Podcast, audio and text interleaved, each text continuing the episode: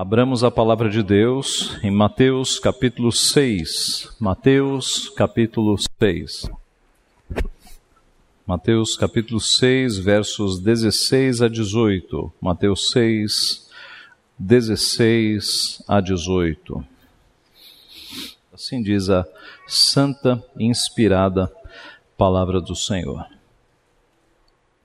Quando jejuardes, não vos mostreis contristados como os hipócritas, porque desfiguram o rosto com o fim de parecer aos homens que jejuam. Em verdade vos digo que eles já receberam a recompensa. Tu, porém, quando jejuares, unge a cabeça e lava o rosto, com o fim de não parecer aos homens que jejuas, e sim ao teu Pai em secreto. E teu Pai, que vê em secreto, te recompensará. Vamos orar mais uma vez. Pai Santo, mais uma vez estamos diante da tua santa palavra. Nós te louvamos porque o Senhor fala conosco por meio dela. O Senhor nos instrui em tudo aquilo que nós precisamos saber. Nós te louvamos, Pai, e te pedimos a graça, a iluminação do teu Santo Espírito, para que neste texto, Pai, o Senhor de fato fale conosco e nos fortaleça, nos instrua, nos oriente, ó Pai, na forma como nós devemos viver, na forma como nós devemos nos portar, na nossa relação contigo, Pai. Ajuda-nos a entender a tua palavra, age com o teu Santo Espírito na nossa mente, no nosso coração, convencendo-nos do pecado, ó Pai, preparando-nos para toda a tua justiça. É o que nós pedimos humildemente, e em nome de Jesus. Amém. Meus irmãos, o jejum foi criado pelo próprio Deus como uma forma de consagração. A, a ideia é nós nos abstermos de alimentação física para enfraquecer o corpo e fortalecer o espírito. Essa é ideia. É, é o pressuposto de que é o espírito que é mais importante do que a carne, do que o alimento físico. Alimentação espiritual é mais importante do que alimentação física.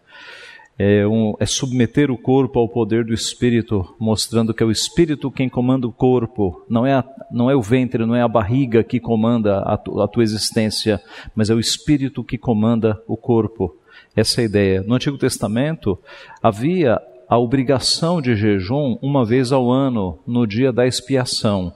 Com Cristo, esta obrigação caiu. Nós não temos mais o dia da expiação, porque Cristo foi a nossa expiação. Então já não há mais essa obrigação como cada judeu tinha. Uh, mas nós vemos no Antigo Testamento, além da obrigação, os nossos irmãos, os nossos pais, fazendo jejum em várias ocasiões. Por exemplo, Davi jejuou quando seu filho recém-nascido adoeceu e ficou ali vias de morrer. Daniel jejuou quando buscou a orientação de Deus no momento muito difícil da sua vida, que tinha a ver também com ameaça de morte.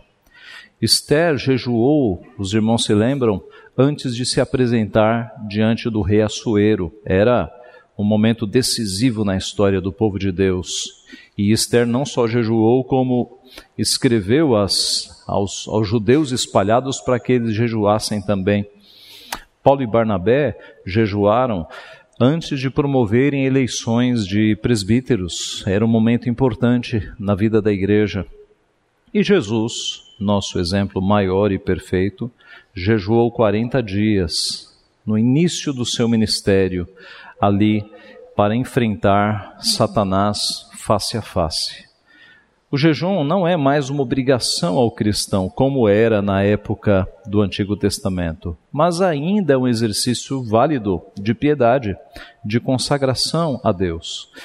E nesta parte do Sermão do Monte, nós vamos encontrar Jesus agora falando sobre o jejum. É claro que, como nos textos que nós já temos lido até agora, Jesus não está ensinando como jejuar. O foco destes textos em que nós estamos é Jesus corrigindo o que os escribas e fariseus estavam fazendo de errado. Os escribas e fariseus distorceram totalmente a lei do Senhor. E Jesus aqui está endireitando, está arrumando E é por isso que ele diz: Ouvistes que foi dito, eu, porém, vos digo. Ouvistes que foi dito. Jesus está arrumando. Né? Jesus está dizendo: não façam isso como fazem os hipócritas, não façam aquilo como fazem os fariseus. Jesus está trazendo de volta o ensino à verdadeira doutrina, o verdadeiro sentido da lei de Deus. Então ele não, não está falando aqui para ensinar como fazer Jesus, jejum, é, é, mas ele está corrigindo o mau uso do jejum, sem todavia dizer não façam jejum. Ele está aprovando. Quando vocês fizerem, façam, não façam como eles, façam desta forma. Em Jesus, então, em primeiro lugar, ele vai nos mostrar neste texto que o jejum não é para homens. O jejum não é para homens. Diz o verso 16: Quando jejuardes, não vos mostreis contristados como os hipócritas, porque desfiguram o rosto com o fim de parecer aos homens que jejuam. Os escribas e fariseus estão sendo chamados aqui de hipócritas por Jesus, porque eles se mostravam tristes diante das pessoas, ali de manhãzinha, para aparentar que haviam feito jejum. Eles desfiguravam o rosto, isto é, eles não cuidavam do rosto, eles não arrumavam a barba, não arrumavam o cabelo, para dar a impressão de que eles haviam passado a noite orando e jejuando. E note, eles não faziam jejum. Jesus está dizendo é, que eles faziam isso com o fim de parecer que jejuavam, mas eles não estavam jejuando aqui. Eles eram hipócritas. Eles eram atores, eles simulavam, eles gostavam da aprovação humana. O jejum não é para homens. O impulso mais profundo dos escribas e fariseus era justamente o desejo de serem aprovados, exaltados e glorificados pelos homens, pela audiência. Havia seguidores, né? Os fariseus e os escribas, eles tinham uma certa audiência e é para esses que eles faziam essas coisas. Eles queriam ser aprovados pelas pessoas. Neste sentido, nós também erramos muitas vezes. Embora nós não sejamos é, escribas e fariseus, mas esse impulso básico de fazer as coisas pensando nas pessoas também se encontra no nosso coração pecaminoso. Não tenha dúvida quanto a isso.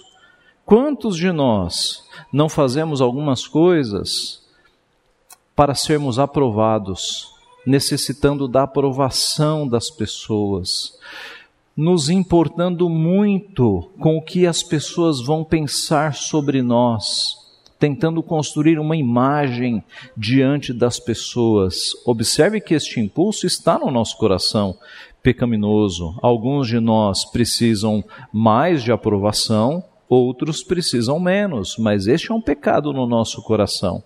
Buscarmos a aprovação das pessoas ao invés de buscarmos a aprovação de Deus. Se nós somos de Deus, a aprovação dele nos basta. Nós não precisamos da aprovação das pessoas. Se você, se você está guiando a tua vida de acordo com a palavra, pouco importa o que os outros vão dizer de você. Importa o que Deus diz de você. Importa se Deus olha dos céus e diz: servo bom e fiel. Importa se Deus olha dos céus e diz: aquela é minha filha em que eu me agrado. É isso que importa. E isso é libertador, meus irmãos. É libertador quando nós não ficamos dependendo da aprovação humana da, da aprovação dos outros, o que os outros vão pensar ou não vão pensar de nós. A nossa vida está diante de Deus, é para Deus que nós devemos contas. A, a opinião dele é que, de fato, tem valor na nossa vida.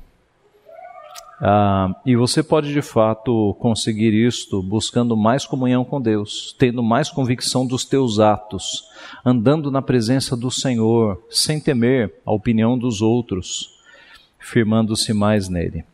Por que é que os escribas e fariseus simulavam e representavam tanto? Eles queriam ser vistos pelas pessoas como santos, consagrados. Lembram-se que nós já vimos, os fariseus eram aqueles que iam para a praça, no lugar mais estratégico da praça, né? lá nos cantos das praças, e ficavam lá alguns minutos, é, de olhos fechados, mãos estendidas, simulando que estavam orando e aí as pessoas passavam e olha, que consagração, que homem de Deus. Era isso que eles queriam. Eles não tinham, meus irmãos, piedade com Deus. Eles eram os hipócritas mesmo, como Jesus está os chamando aqui. Eles gostavam da aprovação humana, eles eram viciados nisso, eles dependiam dos aplausos, eles dependiam da aprovação humana. Há pouco tempo eu vi um vídeo que mostra muito bem essa tendência nossa de nos guiarmos pelos outros, ao invés de nos guiarmos pelo que é correto, pelo que é de Deus. Um vídeo, me parece que foi feito na Espanha, mostrava uma professora combinando com os alunos, alunos universitários jovens, combinando com os alunos que ela, é, ela pegava uma pasta de documentos, né? Uma pasta de documentos tamanho A4, é, que era na ilustra, na, ali no, no vídeo era uma pasta verde e ela combinava com os alunos. Quem chegar atrasado, é, não digam nada, mas todas as vezes que eu perguntar para vocês a cor desta pasta que é verde, vocês vão me dizer vermelha. E quem chegasse atrasado não ia saber disso, né? Era, era um teste para pegar os que estavam chegando atrasado. E daqui a pouco entra um aluno atrasado, se assenta lá nas carteiras universitárias, e aí ela passa um pouquinho da aula, ela levanta a pasta e pergunta: classe, você, que cor é esta pasta? Veja, uma pasta verde, né? Que cor é esta pasta? E o aluno fala: vermelha. E você, que cor é esta pasta? Vermelha, vermelha, vermelha, vermelha, vermelha. Aí ela pergunta o atrasado. E adivinha? Vermelha. E aí ela mostrou como algumas pessoas elas têm medo de ir contra as opiniões do meio. Como algumas pessoas deixam o lado correto apenas para seguir para onde está caminhando a opinião majoritária da sociedade. E isso acontece muito, meus irmãos. Não é à toa que pesquisas com relação a políticos são tão importantes. Porque é uma massa da sociedade que, quando vê alguém em primeiro lugar na pesquisa, diz: Poxa, deve ser bom, eu vou nesse. É por isso que brigam tanto por pesquisas políticas. Porque aqueles que não estão firmes em Deus, eles são influenciados pela correnteza das ideias, pelo andar da sociedade. Aquele que está firme em Cristo, ele pode estar sozinho numa posição, mas ele sustenta a verdade. Ele fala: Não concordo. Um adolescente, numa discussão em classe, em que está todo mundo defendendo, por exemplo, seguindo uma professora defendendo o aborto. Todos os colegas da classe estão defendendo aborto estão defendendo coisas erradas e o adolescente fala: Eu não concordo, não está certo. O cristão, ele tem essa coragem de firmar posição e dizer: Não concordo, não concordo, não está certo. Você adulto, ali no meio do seu trabalho, está todo mundo falando uma coisa que você sabe que aos olhos de Deus está errada. Você não deve ficar quieto. Você deve dizer: Não concordo, eu não penso assim, isso não está certo. Então, observe que este impulso que nós temos de buscar a aprovação das pessoas e concordar com a massa e concordar com a opinião dos outros tem que ser anulado. Nós temos que ter uma disposição para ficar com a palavra de Deus, ficar com a opinião de Deus e nos posicionarmos contra o erro e aguentar as consequências, não é? Eu imagino que um adolescente que se posicione contrário a todos os seus colegas, ele pode sofrer ali uma consequência, né? uma gozação, uma ah, não sei, mas talvez o menosprezo de alguns colegas, talvez no teu trabalho, dependendo do seu posicionamento, você possa até perder o trabalho. Imagine que no teu trabalho estão pedindo para você cometer pequenos atos de desonestidade. Você se porta, eu não concordo, eu não concordo. E talvez você perca um emprego, mas você vai ficar com Deus. Assim, ah, nós devemos, meus irmãos, seguir a palavra de Deus e não buscar aprovação humana.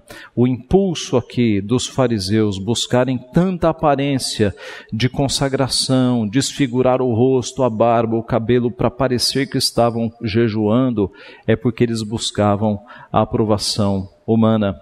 A Bíblia nos diz: Não vos conformeis com este século, não tomem a forma do século. O discípulo de Cristo é aquele que se levanta e diz: Eu não concordo, isto não está certo, isso vai contra os meus princípios, eu não concordo. Ponto final. Nosso Senhor Jesus Cristo nos disse: Qualquer que nesta geração adúltera e pecadora se envergonhar de mim e das minhas palavras, também o filho do homem se envergonhará dele quando vier na glória de seu Pai com os santos anjos. Então nós não podemos nos envergonhar nem de Cristo, nem das palavras de Cristo. E quando necessário for, nos posicionarmos dizendo: não concordo, isso não está certo, isso fere os princípios da palavra de Deus. Nós devemos nos levantar para de defender as posições corretas. Essa é a nossa vocação, sofrer pelo Evangelho. É honroso quando nós sofremos pelo Evangelho. É honroso quando nós somos expulsos de algum lugar por defender o Evangelho. É honroso quando nós somos despedidos por defender o Evangelho. Ou menosprezados, afastados da família, afastados dos amigos. Isso é honroso. Lembre-se de que os nossos pais no passado morreram justamente sustentando a verdade. E nós nem estamos sendo ameaçados de morte, não é? E quantos cristãos morreram mesmo no passado por sustentar a verdade, por sustentar o nome de Cristo? O que nós fazemos, irmãos? Perder emprego, perder colegas, isso é muito pouco. Nossos irmãos perderam a vida em prol da verdade. Assim, o jejum não é para homens. Os fariseus achavam que era. Os fariseus não estavam preocupados com Deus, estavam preocupados com os aplausos, né? com a opinião humana. É o que Cristo disse. Quando jejuardes, não vos mostreis contristados como os hipócritas, porque desfiguram o rosto com o fim de parecer aos homens que jejuam. O foco deles estava nos homens, não estava em Deus. Em segundo lugar, Jesus nos ensina com estas palavras, então, a ideia correta, que o jejum é para Deus, o jejum é só para Deus. Verso 17: Tu, porém, quando jejuares, unge a cabeça, lava o rosto, com o fim de não parecer aos homens que jejuas, e sim ao teu Pai em secreto. Então, ao contrário do que faziam os fariseus, que não lavavam o rosto, não arrumavam o cabelo, não arrumavam a barba, para parecerem que tinham estado a noite inteira ali, é, nós devemos fazer o contrário. Jesus continua: quando você jejuar, unge a cabeça e lava o rosto, com o fim de não parecer aos homens que jejuas, e sim ao teu Pai em secreto. Unges a cabeça e lava o rosto. Em outras palavras, faça o teu asseio, né? a tua higiene, sem querer mostrar aos outros que você passou a noite acordado, que você jejuou. Haja naturalmente. O pastor J.C. Riley, comentando estas palavras de Cristo, ele escreveu o seguinte: unge a cabeça e lava o rosto, nos ensinam a ter por alvo permitir que os homens vejam que o cristianismo nos faz estar contentes. Não há glorificação a Deus quando parecemos melancólicos e tristes. Estamos insatisfeitos com Cristo e com o serviço em seu reino? Certamente não. Então não tenhamos a aparência de quem está insatisfeito. Lembra-se que os fariseus, além de desfigurarem o rosto, eles queriam parecer contristados, tristes, melancólicos. Por que, que você está assim, fariseu? Eu estou fraco, eu passei a noite inteira fazendo jejum, né? eu estou tô, tô acabado. Ora, Jesus diz o contrário para nós. Unge a tua cabeça, lava o rosto, para não parecer aos outros que você jejuou. E o bispo Riley aqui, ele está nos dizendo que no nosso relacionamento com Deus, nas nossas orações, nos nossos jejuns, nós podemos chorar, podemos lamentar, podemos sofrer, podemos, como Ana, mãe de Samuel, fez, derramar o nosso coração diante do Senhor. Mas tudo isso é diante do Senhor, não é diante de homens. Quando crentes passam a vida melancólicos, tristes, reclamando. Sabe qual é a mensagem que eles estão passando? Que eles têm um pai que não cuida deles.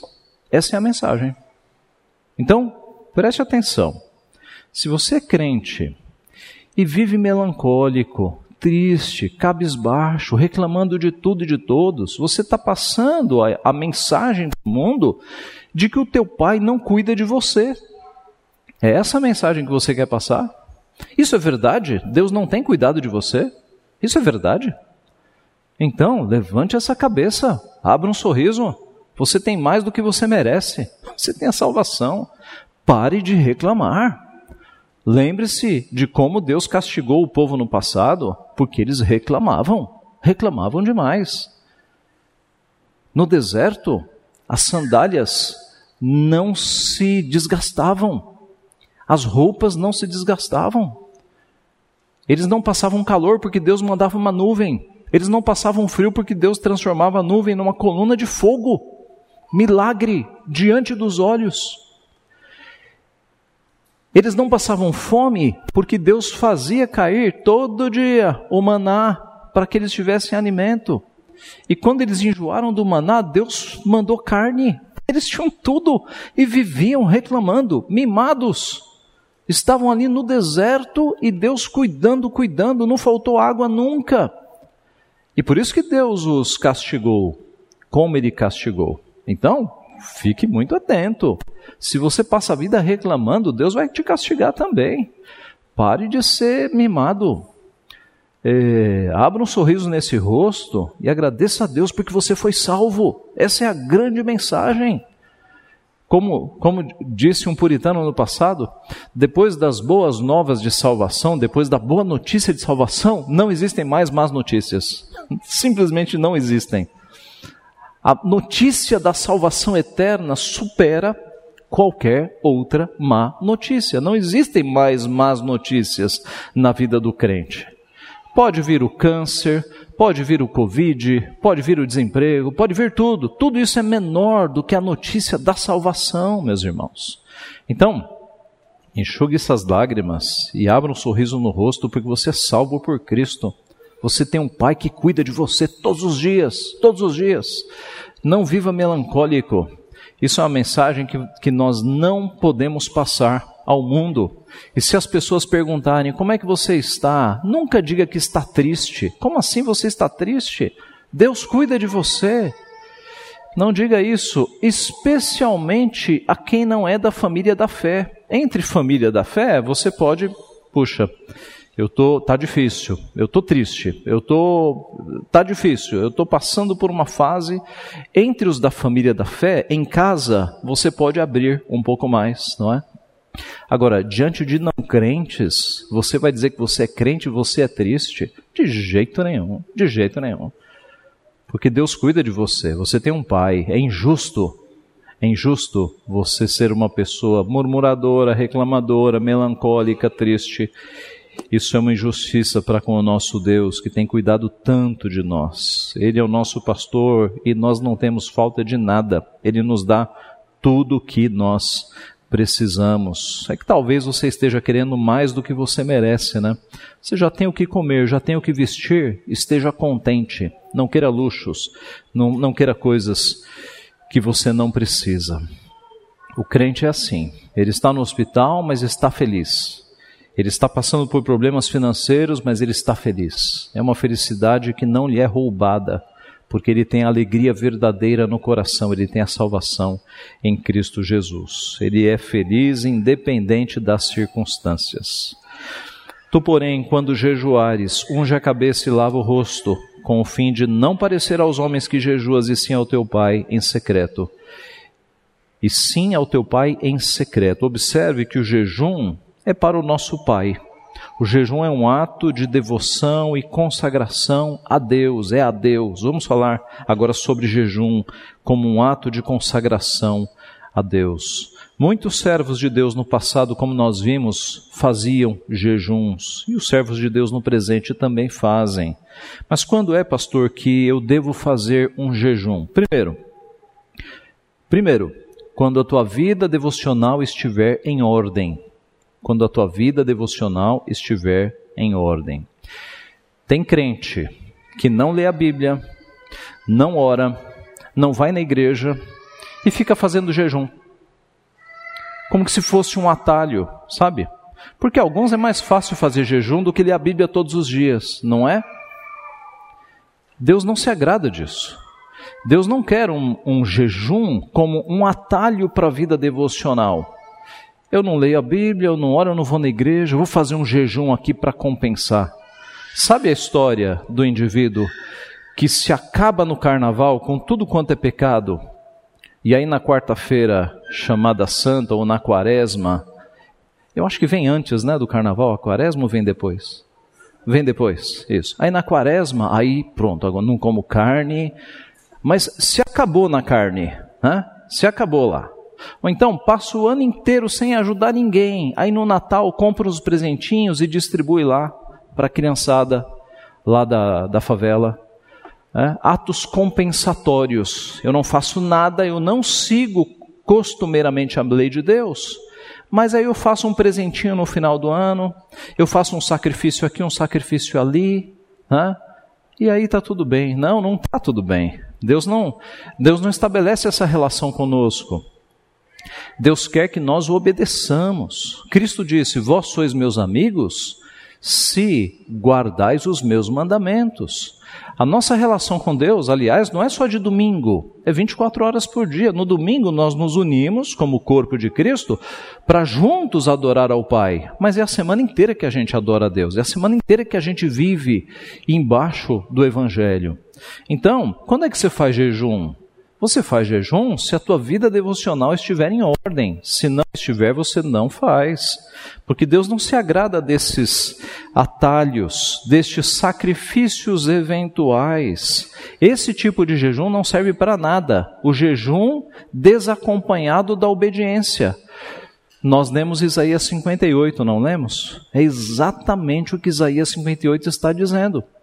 O povo lá ficava fazendo jejum e pedindo a bênção de Deus. E Deus fala: Ei, vocês estão fazendo jejum, mas vocês continuam se devorando entre si. Vocês continuam oprimindo as pessoas que, que mais humildes. Vocês continuam com a mão fechada sem ajudar o próximo. Vocês continuam não guardando o dia do Senhor. E vocês querem resposta? Esse jejum, meus irmãos, não serve para nada para nada. Jejum é acompanhado de uma vida de obediência. Esse é o jejum que de fato agrada a Deus. Sem vida de obediência, não faça jejum. Se você está longe de uma prática devocional, não faça jejum. Isso é um atalho apenas. E muito menos esse tipo de jejum que é muito comum no meio evangélico, né? Vou fazer jejum de chocolate. Né? Vou fazer jejum de, sei lá, de sorvete, de arroz, ou fazer jejum de arroz. Ora, se você quer fazer uma dieta para emagrecer, fique livre. Agora, não, não diga que isso é para Deus. Isso não é para Deus. Jejum na Bíblia é não comer nada durante um dia inteiro. Tá? Não existe jejum de chocolate, jejum de arroz, jejum de sorvete. Isso não existe. Isso é invenção humana, tá? E todas essas coisas são espécies de sacrifícios para nós tentarmos comprar o favor divino. E Deus não se agrada disso. O único sacrifício que comprou o favor divino foi o de Cristo na cruz do Calvário. Então, Isaías 58 deixa muito claro isso. Não cabe jejum fora de uma vida de obediência. Em segundo lugar, Agora sim, faça jejum quando quiser consagrar-se mais a Deus, fortalecendo o seu espírito. Então você já tem uma vida devocional, leitura da palavra, oração, vida na igreja, mas você está passando por uma fase muito difícil, de muitas tentações, de muita luta contra a carne, aí sim cabe o jejum. Uma forma de você fortalecer o teu espírito e enfraquecer a carne, como diz Paulo, mor, é, mortificar, mortificar a carne, porque o jejum, ele de fato gera esse fortalecimento espiritual na luta contra a carne, contra os desejos pecaminosos. Aqui perfeito, perfeito, como uma forma de mais consagração a Deus. Terceiro, faça jejum em ocasiões de grande sofrimento e preocupação. E aqui eu estou olhando para os exemplos bíblicos, né? Quando Davi viu seu filho muito doente, ele fez jejum e oração. Em momentos assim cabe o jejum. Os pastores lá da Assembleia de Westminster, reunidos lá no século XVII, durante mais de cinco anos, eles escreveram o seguinte sobre jejum. Observe bem. Quando alguns julgamentos grandes e notáveis, ou infligidos sobre um povo, ou eminentes, ou algumas provocações extraordinárias notoriamente merecidas, como também quando alguma bênção espe especial deve ser buscada e obtida, jejum público solene, que deve continuar o dia inteiro, é um dever que Deus espera daquela nação ou povo. Em outras palavras, em ocasiões de muito sofrimento, de calamidades públicas, de guerras, espera-se que a nação faça jejum, né? e especialmente o povo de Deus. Eles continuam: um jejum religioso exige total abstinência, não somente de toda comida, a não ser que a fraqueza corporal claramente impossibilite de continuar até o final do jejum Sendo assim, deve-se comer algo, contudo muito escassamente, para suportar a natureza quando estiver pronta a desmaiar. Mas também, acompanhando o jejum, cessação de trabalho, conversa, pensamento mundano e de todos os prazeres do corpo e coisas que tais, ornamentos, vestimentas luxuosas e coisas que tais durante o jejum. É, os irmãos de Westminster estão dizendo aqui que o jejum ele é uma cessação também das nossas atividades, para que você se dedique à oração quando você estiver fazendo o jejum. Não adianta fazer jejum e você está com pensamento em outras coisas que não Deus. O jejum é um exercício para você jejuar e dedicar-se um tempo para Deus, para a leitura da palavra, oração e busca de consagração. Em 1951, a nossa igreja presbiteriana ela escreveu um documento chamado Princípios de Liturgia, que estão é, vigorando até hoje. E lá no capítulo 11 é dito o seguinte, artigo 24. Sem o propósito de santificar de maneira particular qualquer outro dia que não seja o dia do Senhor, em casos muito excepcionais de calamidades públicas, como guerras, epidemias, terremotos, é recomendável a observância de dia de jejum ou cessadas tais calamidades de ações de graças. Os jejuns e ações de graças poderão ser observados pelo indivíduo, família, igrejas ou concílios. Então, o entendimento aqui destes nossos pais na fé é que em momentos de calamidades, de situações muito difíceis, o jejum cabe, inclusive individualmente, familiarmente. Então, meus irmãos, em momentos difíceis, você pode de fato, consagrando-se a Deus, fazer o jejum este é um exercício de piedade para com o nosso Deus, que os nossos irmãos, como vimos na Bíblia, fizeram e que nos ajudam muito. Em momentos difíceis da sua vida, saiba que você tem essa possibilidade de consagrar-se mais a Deus. Não como uma moeda de troca. Senhor, eu vou fazer um jejum aqui para o Senhor resolver o meu problema. Nada disso. Senhor, eu vou fazer este jejum para que o Senhor fortaleça o meu espírito para que eu seja mais fiel ao Senhor, para que eu consiga passar por este período difícil da minha vida firme no Senhor, para que eu resista às tentações.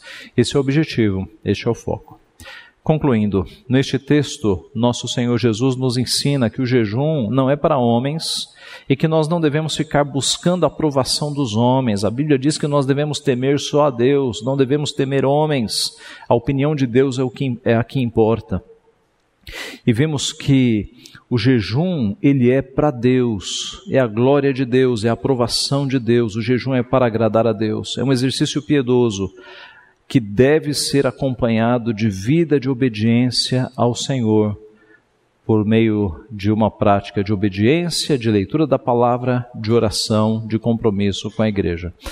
Meus irmãos, que Deus nos abençoe, que nós tenhamos uma vida piedosa no básico, que é leitura bíblica da palavra, oração diária, obediência, né? nós sermos servos de Deus no nosso trabalho, na nossa escola, 24 horas por dia. Que Deus nos abençoe assim.